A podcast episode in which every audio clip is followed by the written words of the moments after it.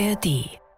Am Anfang war es mir wichtig eigentlich, diese Geschichte nach Zugehörigkeit, die der Junge sucht und eben diese Unterschiede zwischen seinem häuslichen Umfeld, da in diesem Schlösschen auf dem Dorf und der doch etwas feindlichen ähm, Dorfumgebung, in der er da aufgewachsen ist. Und diese Diskrepanz wollte ich darstellen. Der eigentliche Motor ist dann aber tatsächlich gewesen, wie sich das Denken des Jungen langsam weiterentwickelt. Also wie er eigentlich sich ein bisschen emanzipiert von seiner eigenen Naivität, die natürlich jedes Kind mit sechs, sieben, acht, neun, zehn Jahren hat, und hin in ein Bewusstsein hineingerät, was für ihn neu ist auch. Orte und Worte. Der Bücherpodcast vom RBB mit Stefan Oschwart und Anne-Dore Krohn. Ort und Worte hat sich heute vor dem Künstlerhaus Bethanien am Mariannenplatz in Berlin-Kreuzberg verabredet. Dort hat sich Anne-Dore mit dem Berliner Schriftsteller Jan-Peter Bremer getroffen, mit ihm gesprochen, und zwar über seinen neuen Roman. Nach Hause kommen heißt der. Unser Podcast geht ja jede Woche raus, trifft Autorinnen und Autoren an den Schauplätzen ihrer Romane oder eben an Orten, die sie inspirieren. Dieses Mal also der Kunstraum Bethanien in Berlin-Kreuzberg. Anne-Dore, was bedeutet denn Jan-Peter Bremer das Bethanien? Ja, auf dem Mariannenplatz davor hat er früher mit Künstlerkollegen Fußball gespielt, aber vor allem ist dort sein erstes Buch erschienen. Das hieß In die Weite, das waren Prosa-Miniaturen, begleitet von Lithografien der Künstlerin Heike Kürzel und das war im Jahr 1987, da war Jan-Peter Bremer Anfang 20 und die Edition Mariannenpresse, das war der Buchverlag, in dem dieses Buch erschienen ist, der saß eben in den Räumen dieses früheren Krankenhauses Bethanien. Das ist ja ein imposantes, großes Gebäude da am Mariannenplatz gebaut, Mitte des 19. Jahrhunderts. Sogar Fontane hat hier mal als Apotheker gearbeitet. Und jetzt ist es schon viele Jahrzehnte ein Atelierhaus und Kunstquartier mit wechselnden Ausstellungen, mit einem Restaurant und einem Freiluftkino. Und da haben wir uns eben verabredet. Man könnte sagen, das ist der Ort, an dem Jan-Peter Bremer die ersten Schritte ins Berufsleben als Schriftsteller gegangen ist, oder? Genau, das ist ja immer so, wenn man als Autor oder Autorin das erste Mal dann wirklich ein Buch in der Hand hält, das gedruckt worden ist. So hat er es beschrieben. Und Kreuzberg war für ihn auch lange ein Sehnsuchtsort. Das passt auch zu seinem aktuellen Roman, denn in Nach Hause kommen erzählt Jan-Peter Bremer vom Aufwachsen in der Provinz. Er wurde zwar in Berlin geboren, aber seine Eltern sind mit ihm ins Wendland gezogen, als er noch klein war. Und dort ist er eben aufgewachsen in der Nähe von Dannenberg. Der Vater, ein berühmter Maler und Grafiker und dieses Haus auf dem Land der Bremers, das war ständig voll mit Künstlerfreundinnen und Freunden. Aber inmitten der Provinz hatte es eben der Junge aus Berlin nicht so leicht und Kreuzberg blieb sein Sehnsuchtsort, denn davon haben die Erwachsenen oft erzählt. Und nach der Schule ist Jan-Peter Bremer ja auch sofort wieder dorthin gezogen und lebt bis heute in Berlin. Also kann man sagen, eine autobiografische Geschichte, die Jan-Peter Bremer hier erzählt?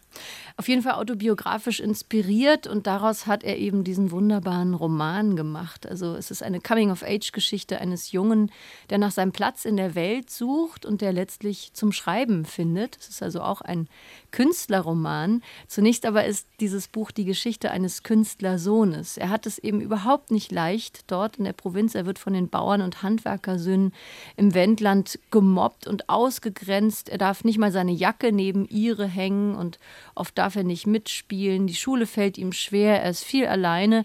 Und Jan-Peter Bremer schlüpft in die Perspektive dieses Kindes hinein, in seine Gedankenwelt, in seine Sehnsüchte. Und er fängt in kunstvollen Sätzen dieses Spannungsfeld ein, in dem der Junge aufwächst. Also Stadt und Land, Engstirnigkeit und Welthaltigkeit, Geborgenheit und gleichzeitig Ehrfurcht vor dem erfolgreichen Vater. Das Buch hat nur 208 Seiten, aber es ist randvoll mit der Erfahrungswelt von einem Kind, das stolpert und fällt, wieder aufsteht, sich orientiert und dann eben seinen Weg findet. Und das Ganze ernst und heiter geschrieben mit Figuren, die in all ihrer Menschlichkeit ganz sympathisch und lebendig sind. Das Buch, über das wir reden, das ist der Roman Nach Hause kommen von Jan-Peter Bremer. Ihn hat Anne-Dore am Bethanien in Berlin-Kreuzberg getroffen.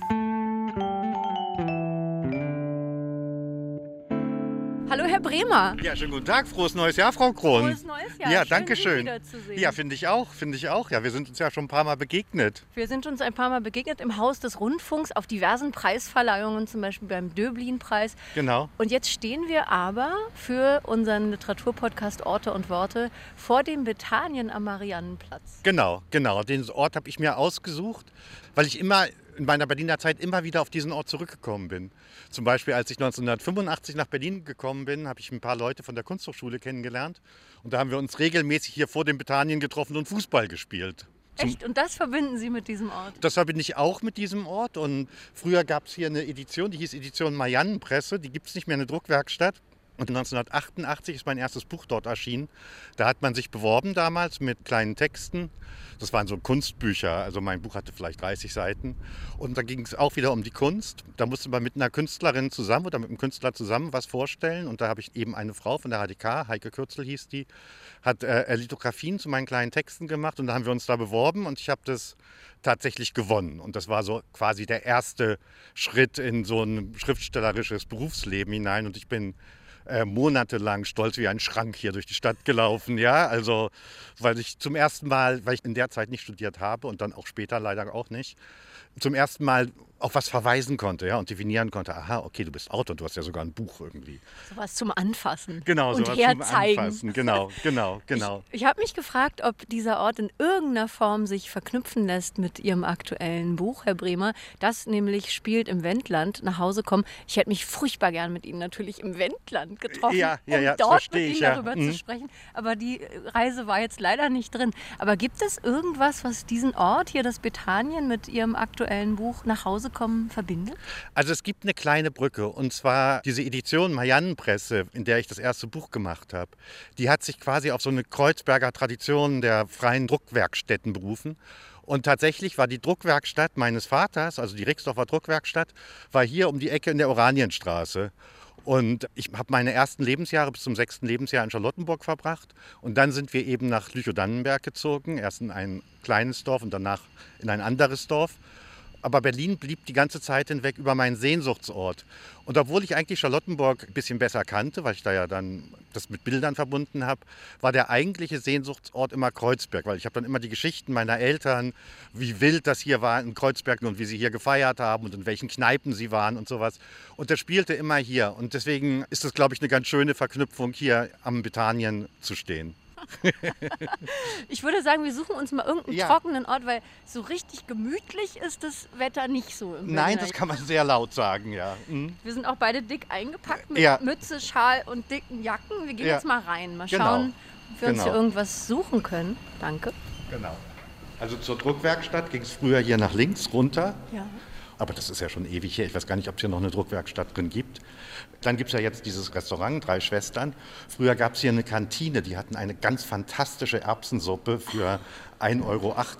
Schade, die würde ich jetzt gern mit Ihnen essen. Ich auch, ich auch. Aber leider Gottes ist alles zu und wir müssen uns jetzt hier Wir irgendein... suchen uns irgendwas. Genau, wir können uns da vielleicht auf die Treppe setzen Vielleicht, oder ja. so.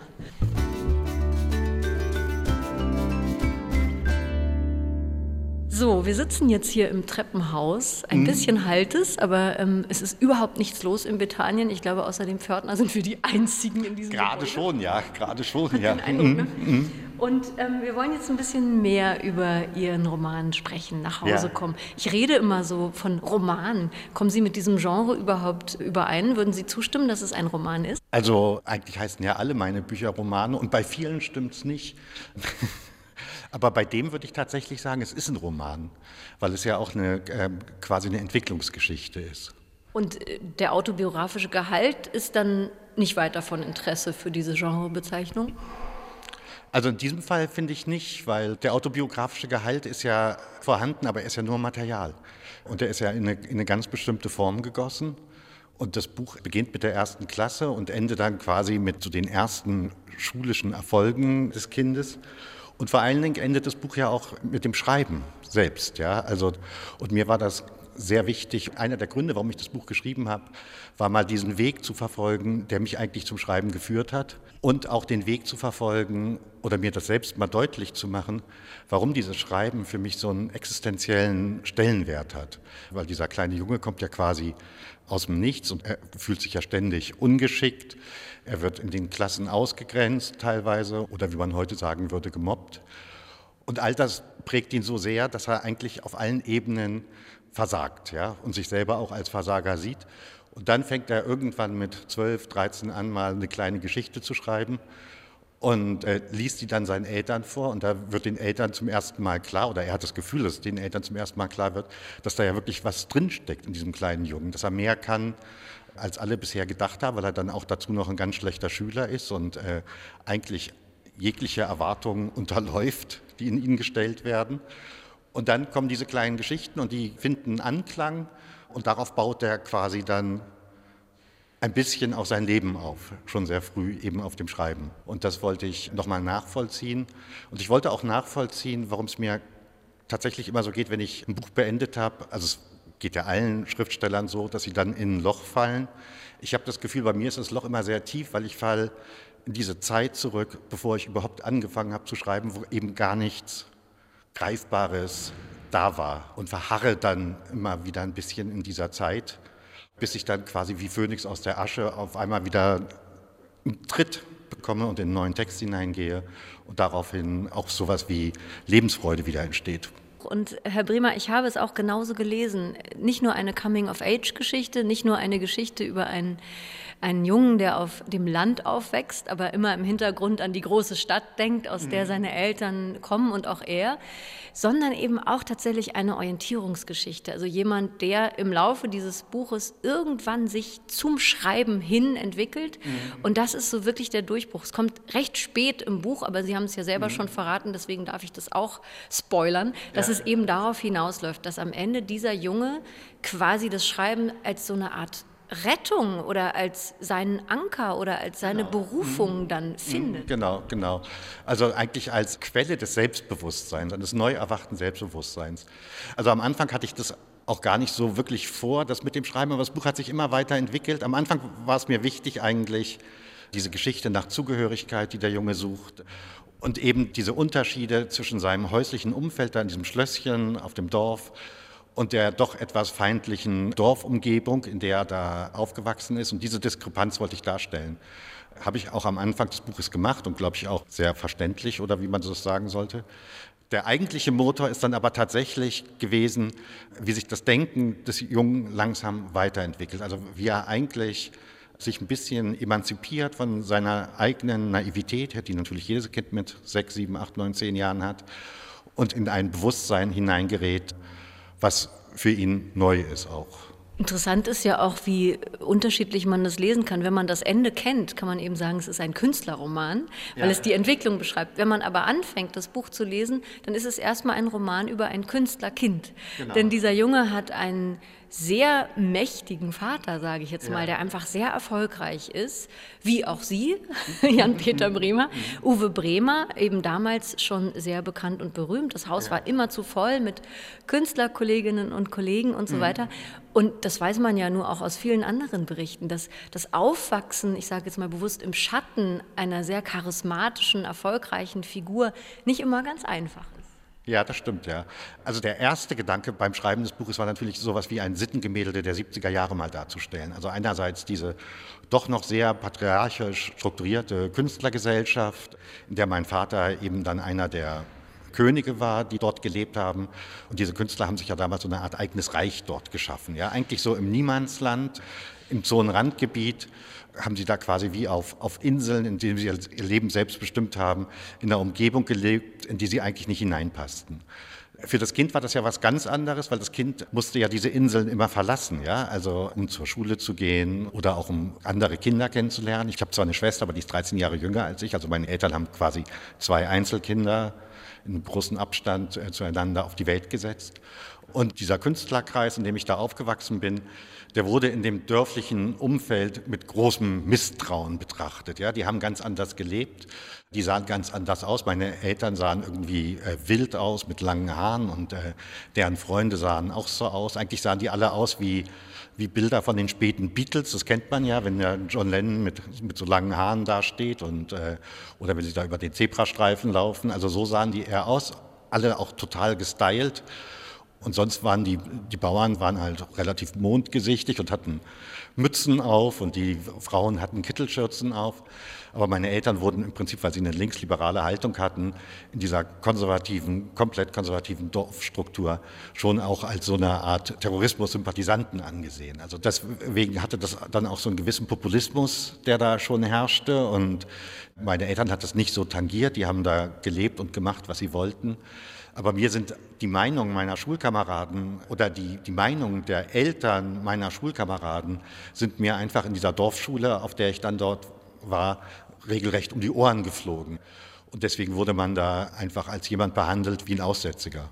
Interessant in diesem Buch sind die vielen Gegensatzpaare. Also nicht nur Stadt und Land und Enge und Weite, Erfolg und Misserfolg, sondern eben das, was Sie eben auch ansprachen, dieser Zwiespalt von geistigem Gut sozusagen. Also mhm. dieses Ich, dieser Junge wächst da wirklich in so einer Art Grätsche auf. Da ist halt ja. einmal dieser Künstlerhaushalt, dieses linke Denken mhm. und dann eben, wie Sie gerade beschrieben haben, die Schule, die Söhne der Bauern, die dort sind. Mhm was macht das mit diesem Jungen, der ja ständig hin und her gerissen ist zwischen diesen beiden fast diametralen Denkansätzen? Was, glaube ich, für den Jungen im Nachhinein schwer auszuhalten war, war diese ständige Ambivalenz. Ja? Also einerseits zu wissen, aha, okay, das ist was ganz Besonderes, eine ganz besondere Umgebung, in der du aufwächst, mit ganz großartigen, tollen Menschen eben diesen Künstlern und du erlebst auch unheimlich viel. Dann eben auf diesem, wir sind da wirklich in so einem kleinen Raubritterschlösschen haben wir gelebt. Das war nicht viel größer als ein Bauernhaus, aber es hatte hohe Decken und sah ein bisschen anders aus. Und das war ähm, noch vor der Entdeckung Amerikas erbaut worden von einem Fick von den Bergen, glaube ich, hieß der. Und äh, das war schon ein ganz besonderer Ort und auch ein bisschen spooky. Und daneben floss so ein kleiner See entlang. Das war so ein ausgestorbener Elbarm, in dem konnte man auch schwimmen. Dann hatten wir auch relativ viele große Wiesen dahinter, auf denen dann so Esel und Schafe standen. Und dann hatten wir ganz viel Besuch. Und wenn dann Leute kamen irgendwie und mich auf diesem Grundstück gesehen haben, dann war das so, als wenn man ein Kind im Paradies erblickt. Ja? Also ich hatte dann auch so blonde Locken und sah so ein bisschen engelsgleich aus und bin dann da über diese Wiesen äh, geschritten irgendwie. Wenn man das aber als Kind immer gesagt bekommt, das ist ja wie im Paradies, wie du hier aufwächst, und du spürst aber gar nicht dieses permanente Glück dieses Paradieses, sondern denkst, oh, äh, morgen geht's wieder in die Schule, das wird wieder anstrengend. Äh, dann schreibt man irgendwelche ungeschickten Buchstaben hin und rechnet alle Rechenaufgaben falsch irgendwie. Dann fällt sowas wie eine Scham auf einen hinab dass man das einfach alles gar nicht so genießen kann, wie das ist. Also man macht sich selber dafür verantwortlich, dass man noch nicht mal in diesem Paradies, in dem man ist und was alle sehen, dass man da ist, wirklich glücklich ist. Und dieses Kind versucht sich das ja auch immer wieder so zu erklären. Also das ganze Buch ist in so einer Art Denk- und Erinnerungsbewegung geschrieben. Er vergewissert sich ja auch immer dessen, dass es ihm ja eigentlich so gut geht. Aber ja. wir wissen beide, wir haben beide Kinder und dafür muss man auch nicht Kinder haben, um das zu wissen. Kinder wollen eigentlich möglichst gleich sein. Genau. Zumindest in einem gewissen Alter. Genau. Ne? Die, mhm. die wollen ja gar nicht anders sein, sondern die wollen so sein wie alle in der Schule. Das stimmt, ja. Und das war ja dann bei uns auch so, also bei uns war alles extravagant, ja. Wir hatten extravagante Hunde, nämlich englische Bulldoggen, wir hatten ein extravagantes Auto, so einen amerikanischen Schlitten, so einen ewig langen mit Holzvertäfelung noch dran. Wir hatten dieses Haus, wir hatten besondere Möbel irgendwie und bei uns war alles toll und natürlich wünscht man sich als Kind, einfach ein bisschen mehr Normalität, ja, also ähm, ein bisschen mehr Gleichsein mit dem anderen, aber das war bei uns war immer alles anders. Vielleicht ein guter, guter Zeitpunkt, um mal reinzuhören in ja. dieses Buch, nach Hause kommen. Genau. Haben Sie eine Stelle im Kopf, die jetzt passen würde? Mhm. Dann hören wir nämlich mal, wie dieses Ich erzählt und was dieses Ich für eine großartige Stimmung hat und ich glaube, man kann schon vorab ankündigen, Jan-Peter Bremer ist wieder ganz bei sich stilistisch, habe ich gedacht. also wenn Sie das so sagen, ich glaube es ehrlich gesagt auch. Also ähm, Also das Buch setzt sich im Prinzip aus so kleinen Versatztexten zusammen, wenn man das so sagen darf. Und das Buch ist eigentlich auch so aufgebaut, also das ist natürlich, das hört sich an wie eine, wie eine Erinnerung, die einfach fortgeschrieben wird, aber natürlich sind es keine Erinnerungen, sondern es sind nachkonstruierte Erinnerungen aus Versatzstücken, die neu zusammengesetzt wurden. Und insofern ist es ein rein durchgestaltetes Buch. Also es arbeitet mit autobiografischen Elementen, und zwar ausschließlich, also mit einfach unglaublich viel Material, aber setzt dieses Material komplett neu zusammen.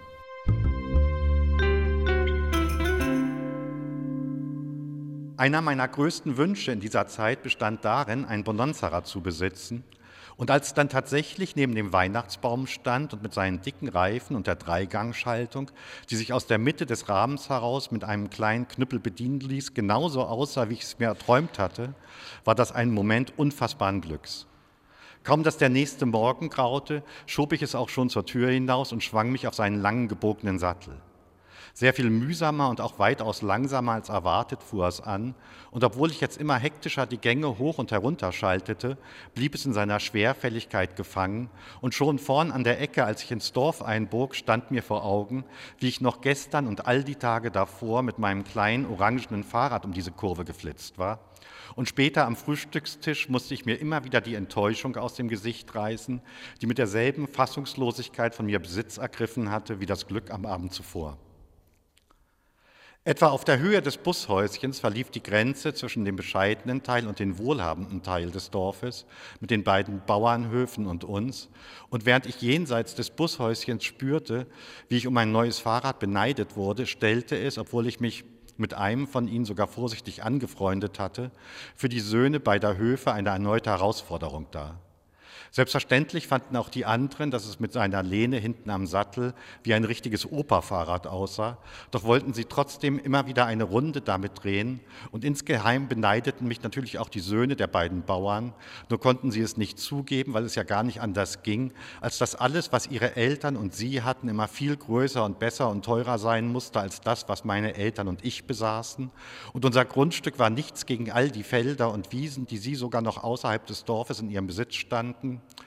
und unsere paar Schafe und die zwei Esel nichts gegen ihre Kühe und Schweine. Und unsere Hunde waren Missgeburten und unser Haus war alt und hässlich. Und auf das amerikanische Auto sollte ich mir gar nichts einbilden und auch nicht auf dieses blöde Fahrrad. Und erst recht sollte ich mir nichts auf meine Eltern einbilden, die immer erst aufstanden, wenn ihre schon zu Mittag aßen, weil ihre Eltern nämlich anders als meine Eltern etwas Richtiges arbeiteten und deswegen auch richtiges Geld verdienten. Und deshalb hatten sie auch im Gegensatz zu uns richtige Tiere und richtige Wiesen und richtige Felder und richtige Maschinen und fuhren ein richtiges Auto. Und weil sie deshalb auch in Wahrheit viel reicher als wir waren, hätten ihre Väter, wenn sie es nur gewollt hätten, genauso gut wie mein Vater unser Haus und unser Grundstück kaufen können. Und ich wäre dann gar nicht da und auch nicht dieses Opa-Fahrrad, mit dem ich hier die ganze Straße vollstank.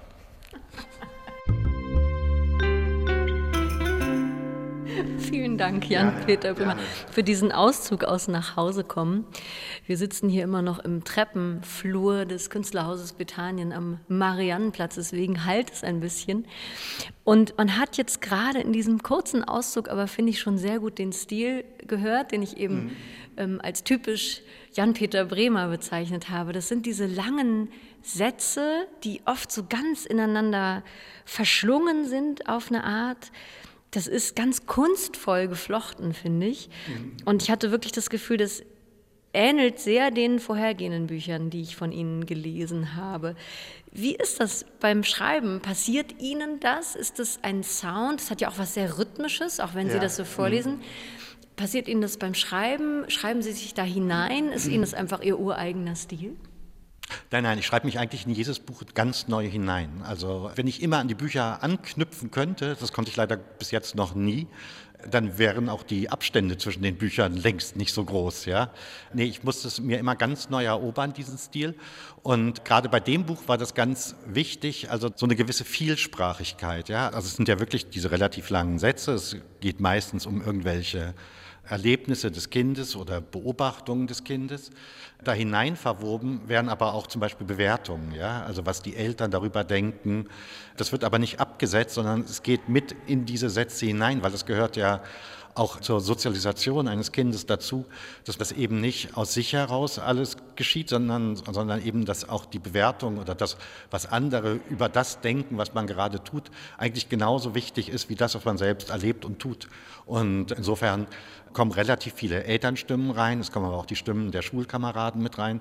Das wird aber oftmals nicht wirklich abgesetzt, sondern es geht in diesem Bewusstseinsrausch des Kindes, wird es quasi vereint.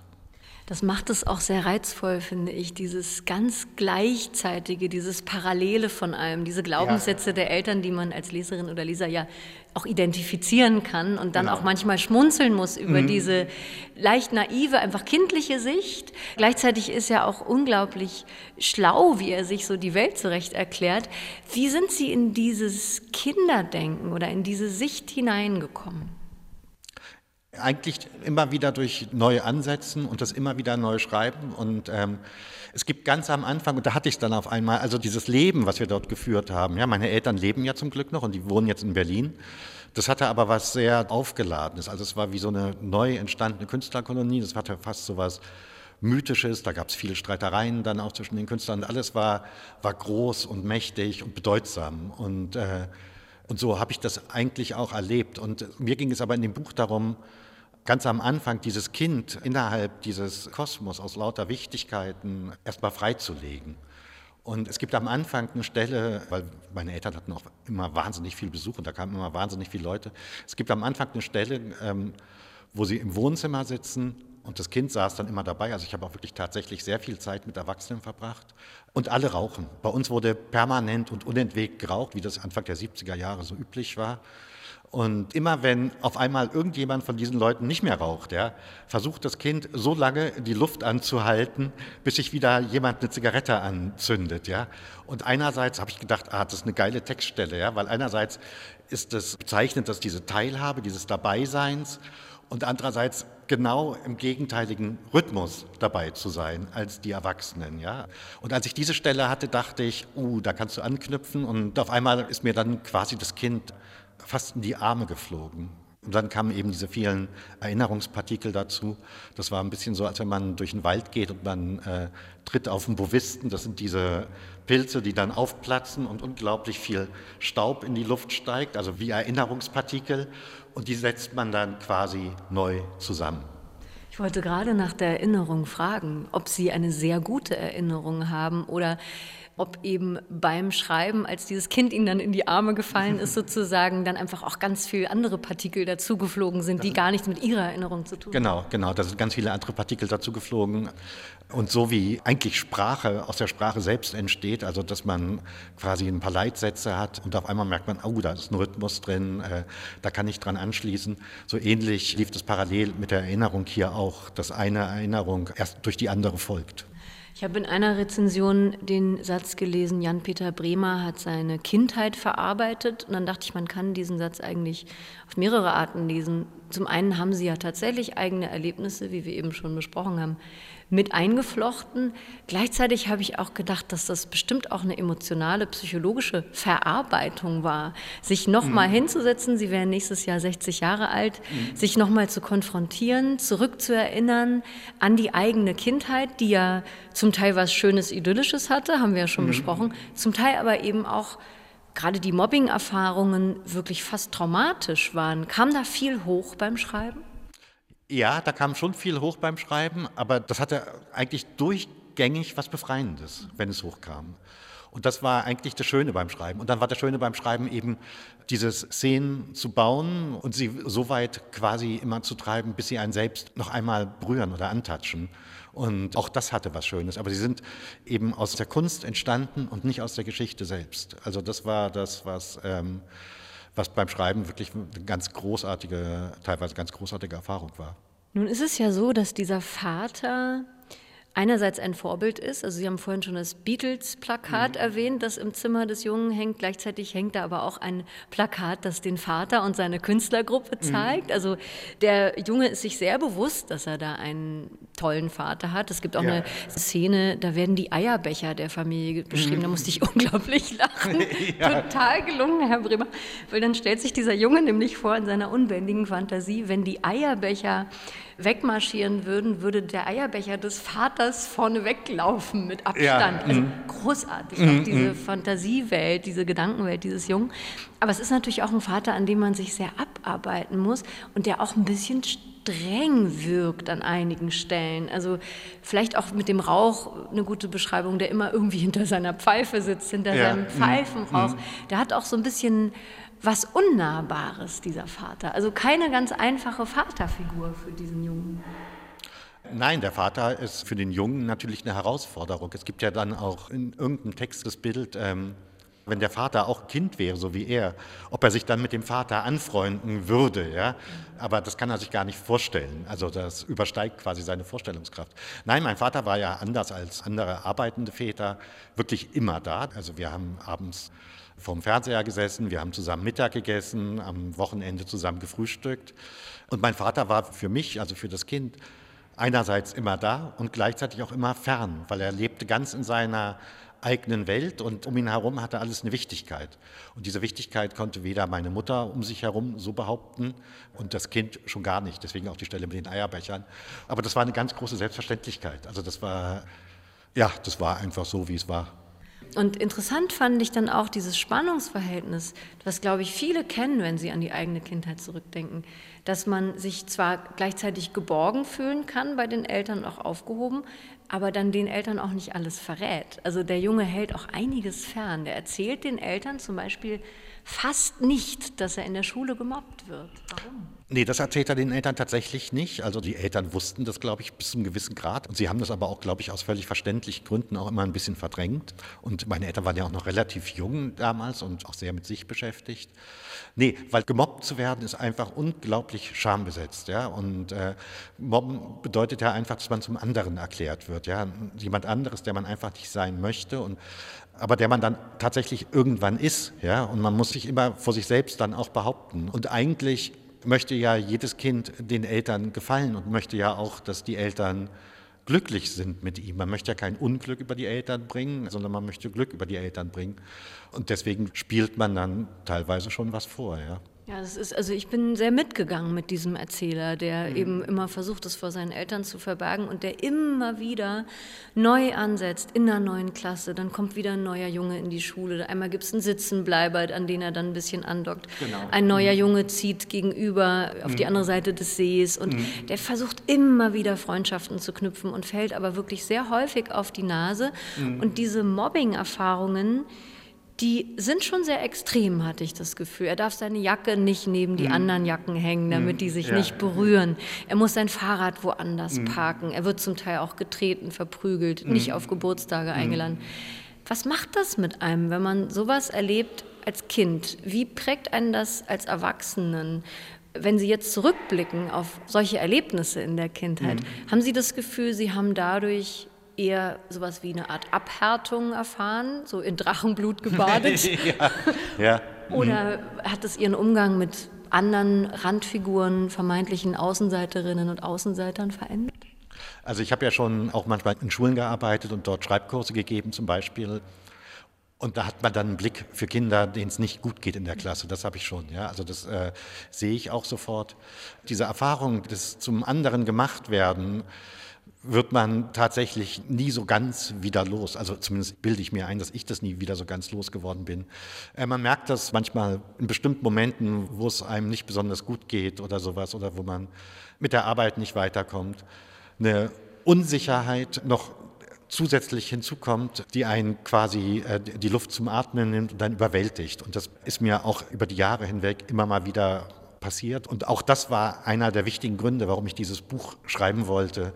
Nicht, weil ich psychologisieren wollte, sondern ich wollte es mir einfach nochmal selbst erklären. Und das war, es gibt ja quasi zwei Mobbing-Geschichten in dem Buch. Also einmal, als er in die zweite Klasse in dieser Grundschule auf dem Dorf kommt, die dauert ungefähr zwei Jahre. Und dann wird es in der vierten Klasse deutlich besser und dann hat er ja auch Anschluss im Dorf. Und dann kommt dieser Junge, der eigentlich aufs Gymnasium natürlich kommen sollte, schafft es nur auf die Realschule in der Kleinstadt und da geht es dann quasi nochmal los. Und diese, ich glaube, die erste Mobbing-Erfahrung hätte man oder hätte ich noch relativ gut überstehen können. Aber die zweite war dann schon, dass es dann eben nach einem Jahr der Besserung quasi nochmal zwei Jahre lang äh, so weitergeht und eigentlich noch in einer etwas verschärfteren Form, weil die Schule größer war und noch mehr Jungs als in dieser kleinen Schule gegen einen standen. Das war schon sehr, sehr halsbrecherisch. Ja. Also das, ja, das jetzt nochmal, also auch jetzt, wo ich ja selber zwei große Kinder habe, aber mir vorzustellen, vier Jahre sind ja für ein Kind eine Ewigkeit. Ja. Und da formt sich schon sehr viel und bilden sich viele Synapsen im Gehirn, ähm, die sich dann vielleicht doch ein bisschen merkwürdig miteinander verknüpfen irgendwie. Und natürlich, mich verfolgt das jetzt nicht, aber irgendwas wird da schon übrig geblieben sein, ja. Das nehme ich schon an, ja. Vielleicht auch wichtig an der Stelle nochmal zu sagen, dass das absolut das Gegenteil von einer Betroffenheitsgeschichte ist. Also man geht ja, ja nee, mit als Leserin. Nicht, ja. Nee, das ist mir wichtig, das nochmal rauszustellen, weil es mhm. ist auch unglaublich ironisch und humorvoll, nämlich auch ja. gleichzeitig. Mhm. Und das ist, finde ich, auch sehr typisch für ihren Stil, dass sie nämlich grotesk ironisch schreiben und auch trauriges oder mhm. eben in dem Fall traumatisches in einen Stil verpacken, der einen als Leserin und Leser wunderbar mitträgt. Also man kann, Dankeschön, ja. ja. man mhm. kann wirklich sehr viel lachen. Und es ist dann ja auch, gerade zum Ende hin ist es ja tatsächlich auch eine Erfolgsgeschichte, weil dieser ja. Junge mhm. sich ja etabliert. Er mhm. kann am Ende dann sogar aufs Gymnasium gehen. Wenn wir jetzt auf den echten Jan-Peter Bremer schauen, der jetzt hier gerade im Treppenhaus des Bethanien sitzt, ja. Sie sind dann ja irgendwann weggegangen aus dem Wendland als junger Mann. Sie sind dann nach Berlin gegangen. Genau. Dieses Berlin, das hier in diesem Buch immer so mitschwingt, es gibt eine wunderbare Stelle, die habe ich mir rausgeschrieben, Berlin so wild und frei, so verrückt und verzaubert, dass ich mir Berlin darum wie eine Traumlandschaft baute, in der die Häuser nach Belieben ihre Plätze wechselten und die Bürgersteige durch sie hindurchführten und so weiter und so weiter. Mhm. Also Berlin ist immer wie so eine Wunschfolie, wie so ein Sehnsuchtort, ja. haben mhm. Sie am Anfang schon gesagt. War das für Sie, als Sie dann als junger Mann nach Berlin gezogen sind, war das auch so eine Art Befreiung oder das Gefühl von Ankommen, nach Hause kommen, anders verstanden werden? Ja, das war schon, ja. Also ich wollte ja immer nach Berlin und ähm, bin dann eben dann direkt nach dem Abitur, auch damals aus Gründen der Bundeswehrflucht, ja, 85 nach Berlin gezogen und ich war so wahnsinnig lebenshungrig, ja. Also nach diesen vielen Jahren auf dem Land, ich hatte mir dann natürlich, äh, habe ich mich dann an der FU hier eingetragen, weil das war ja irgendwie klar, dass man studiert, aber ich war, glaube ich, kein einziges Mal an der Universität. Ich war für Komparatistik eingeschrieben, da wollte ich mal hin, habe aber das Institut nicht gefunden. Ich war da auch, das ist eine dieser abgelegenen Villen. Ja, ja, ah, ja, okay. Ja, ich habe es eben nicht gefunden. Und dann war ich, glaube ich, noch für Nordamerikanistik eingeschrieben, weiß der Teufel warum auch immer. Aber ich habe hier eigentlich die ersten Jahre nur gejobbt und gelebt und dann eben nebenbei versucht zu schreiben. Und dann eben 88 dieses erste kleine Buch hier in Bethanien veröffentlichen dürfen. Und natürlich hatte dieses Schreiben auch sehr, sehr viel mit den Erfahrungen zu tun, die ich da in Schödannenberg in diesen Künstlerkreisen gemacht hatte. Und ich wollte im Prinzip dieses Künstlerleben, was diese Künstlerkreise, bevor sie nach Lüchow-Dannenberg gezogen sind, hier in Berlin erlebt haben und von dem auch so viele Geschichten handelten, die sich dort im Freundeskreis erzählt wurden. Ich wollte das eigentlich quasi auch nochmal nachleben und habe das dann natürlich auf eine andere Art gemacht. Aber insofern war das auch alles sehr, sehr prägend. Also wie meine Klassenkameraden dann ihre Höfe übernommen haben von ihren Eltern, habe ich dann quasi versucht, dieses künstlerische Erbe, auch wenn man das natürlich nicht so fortsetzen kann, aber versucht, dieses künstlerische Erbe fortzusetzen, zumindest für mich und in der neuen Form, ja. Es waren ja sehr viele Köpfe, berühmte Künstlerinnen und Künstler dieser Zeit in dieser Gegend, in der auch ihr Vater war, in der sie aufgewachsen sind. Ob es Nikolaus Born war oder Hans-Christoph Buch, Marie-Louise Scherer, H.C. Artmann und so weiter. Die kommen zwar alle mehr oder weniger vor in ihrem Buch, Herr Bremer, aber mhm. nicht namentlich. Also es gibt ja. teilweise Abkürzungen, der Schriftsteller B oder so. Mhm. Warum diese Entscheidung, diese Namen nicht klar zu nennen? Für ein Kind war das eigentlich so, dass diese Figuren, also ob das jetzt Nikolaus Born oder Reinhard Lettau oder eben der sogenannte TS oder sowas, die verschwammen ineinander ein bisschen. Ja? Also man wusste immer, das waren tolle Typen, auch großartige Schriftsteller, aber als Kind hatte man mit denen nicht so wahnsinnig zu tun. Die haben sich auch nicht so wirklich jetzt zum, zum Achtjährigen hingebeugt. Die haben da ihr eigenes Leben gespielt. Man war als Kind immer sehr in der Frauenecke mit drin. Also und auch in meiner Erinnerung gehen diese Leute ein bisschen so manchmal ineinander über. Ja? Also, das, war also Ihr Soundtrack sozusagen. Das war der Soundtrack, ja. Das war der Soundtrack. Und deswegen wollte ich das auch nicht so heraus, also ich wollte die einzelnen Personen nicht herausstellen, weil ich wäre denen auch nicht gerecht geworden. Also mich hat vielmehr diese kindliche Verfremdung dieser Situation interessiert, als jetzt meinetwegen reale Sätze einer realen Person, die mir vielleicht auch noch in Erinnerung sind. Das habe ich mir schon gedacht, dass Sie wahrscheinlich einfach auch nicht ablenken wollten genau. von eben diesem Gedankengang, dass eben diese Kindheit nachvollzogen wird. Genau. Mhm. Nichtsdestotrotz gibt es großartige Beschreibungen dieses Milieus, wie diese ganzen Denker, Denkerinnen zum Beispiel vor der Tagesschau sitzen und ja. alles immer zu kommentieren. Ja. Und so. Mhm. Es ist natürlich auch oft so ein bisschen satirisch, weil mhm. sich alle auch furchtbar auf sympathische Weise furchtbar wichtig nehmen. Also ja, da ist dann eben mhm. doch wieder dieser Zeitkolorit, also diese Künstlerkolonie eben in den 70er genau. Jahren genau. wunderbar genau. eingefangen. Der Titel ist ja nach Hause kommen. Mhm. Wann war Ihnen klar, das muss er sein, so soll dieses Buch heißen? Relativ schnell. Relativ schnell war mir das klar, weil das Buch ja auch die Bewegung nachvollzieht. Also es geht ja tatsächlich mit diesem Anruf von der Todesnachricht los. Und dann geht es in diese Erinnerung hinein, wie der TS geraucht hat. Und dann geht es quasi in das Wohnzimmer, das alte Wohnzimmer, in dem Raubritterschlösschen hinein, wo dann der Junge zwischen den Erwachsenen sitzt. Dann wird ein Fußballspiel beschrieben, irgendwie, das ist alles in diesem Eröffnungsszenario mit drin. Und das war dann tatsächlich wie ein Nachhausekommen auch. Also, dass man ähm, nochmal wirklich an die Orte, zu den Orten hingeht, sich auf die Wiese stellt, in den See springt und sich das alles verdeutlicht, ja. Wo fühlen Sie sich zu Hause, wenn Sie zum Beispiel nach Lüchow-Dannenberg zurückkommen, in die Gegend, in der Sie aufgewachsen sind, viele Jahre? Fühlen Sie sich dann zu Hause oder fühlen Sie sich in Berlin zu Hause? Wo ist Ihr Zuhause? Nee, mein Zuhause ist ganz klar in Berlin. Also zum Beispiel hier in Britannien fühle ich mich schon irgendwie zu Hause, ja. ja.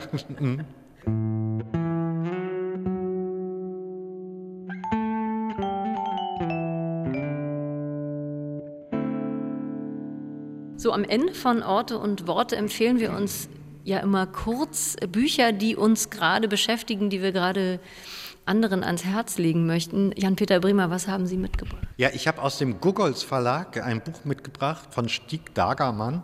Das ist ein äh, schwedischer Autor, der, glaube ich, in den 50er Jahren ganz jung sich leider das Leben genommen hat. Und das Buch heißt Deutscher Herbst.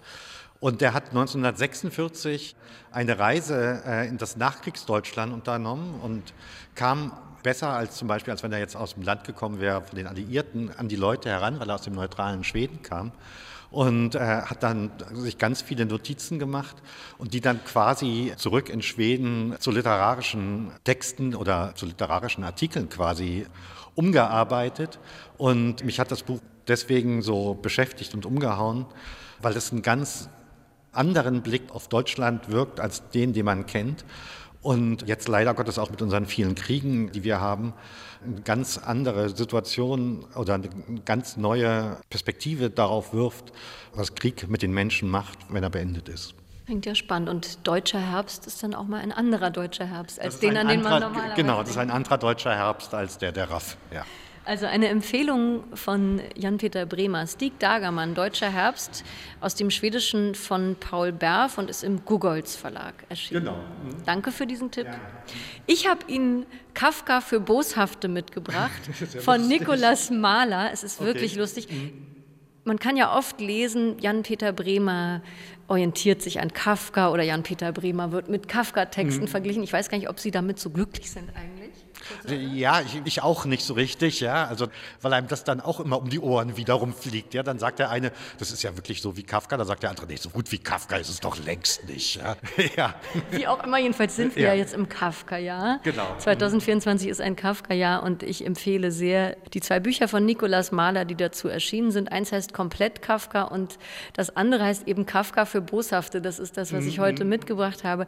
Und das ist eine andere Seite von Kafka. Also eben nicht nur der Schmerzensmann, sondern mhm. hier erlebt man auch den witzigen Kafka, den, ja. der eben mhm. auch ironisch war, der mhm. lustige Kommentare geschrieben hat, zum Beispiel sowas wie, mein letzter Rat in dieser Sache bleibt immer, weg von Wien. ja. Das hat er zum Beispiel geschrieben. Und Nikolaus Mahler hat das Ganze wunderbar illustriert. Ah, ja, also allein schön, die ja. Illustrationen sind wirklich sehr, sehr sehenswert. Also große ja. Empfehlung, dieses sehr lustig, Buch. Ja. Die sind aber auch ein bisschen Kafkaesk, die Illustrationen. Es gibt ja ein paar Zeichnungen von Kafka, die sehen ja gar nicht so ganz anders die aus. Die sind ähnlich, mhm. wird immer verglichen. Ja, Kafka hat ja selbst auch gezeichnet. Ja, sehr schön, ja. Also Kafka für Boshafte, ausgewählt und gezeichnet von Nikolaus Mahler. Das ist ein Inseltaschenbuch. Anne-Dore Krohn und Jan-Peter Bremer waren das im Kunstraum Bethanien am Mariannenplatz im Gespräch über Bremers neues Buch nach Hause kommen.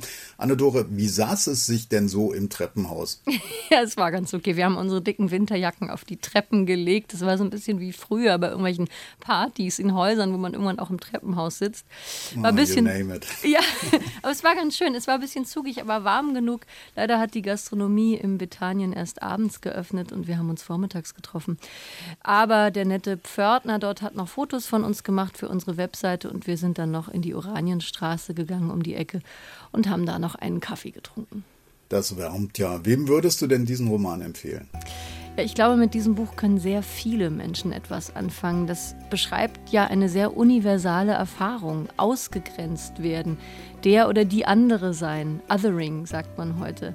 Und äh, Jan-Peter Bremer erzählt hier so vieles gleichzeitig. Also es ist ein Sittenbild der 70er Jahre, es ist ein Einblick ins Künstlermilieu dieser Zeit, es ist eine Coming-of-Age-Geschichte und dann das Ganze in diesem wundervollen, ich sage jetzt mal Jan-Peter Bremer-Sound geschrieben. Also knapp und komisch und kunstvoll gleichzeitig eine große Empfehlung von mir. Das macht neugierig. Der Roman Nach Hause kommen von Jan-Peter Bremer ist bei Piper erschienen, hat 208 Seiten, kostet 22 Euro. Diese Folge, Orte und Worte, wie auch alle anderen, findet ihr wie immer auf den meisten Podcast-Plattformen und in der ARD-Audiothek. Immer frisch donnerstags. Dort gibt es auch jede Menge anderer Podcasts aus der ARD. Für heute sagen wir Tschüss. Ich bin Stefan Auschwart. Und ich bin Anne-Doro Krohn. Orte und Worte. Der Bücherpodcast vom RBB. Redaktion Anne-Dore Krohn. Sounddesign Robin Rudolph. Eine Produktion von RBB Kultur und RBB 24 Inforadio.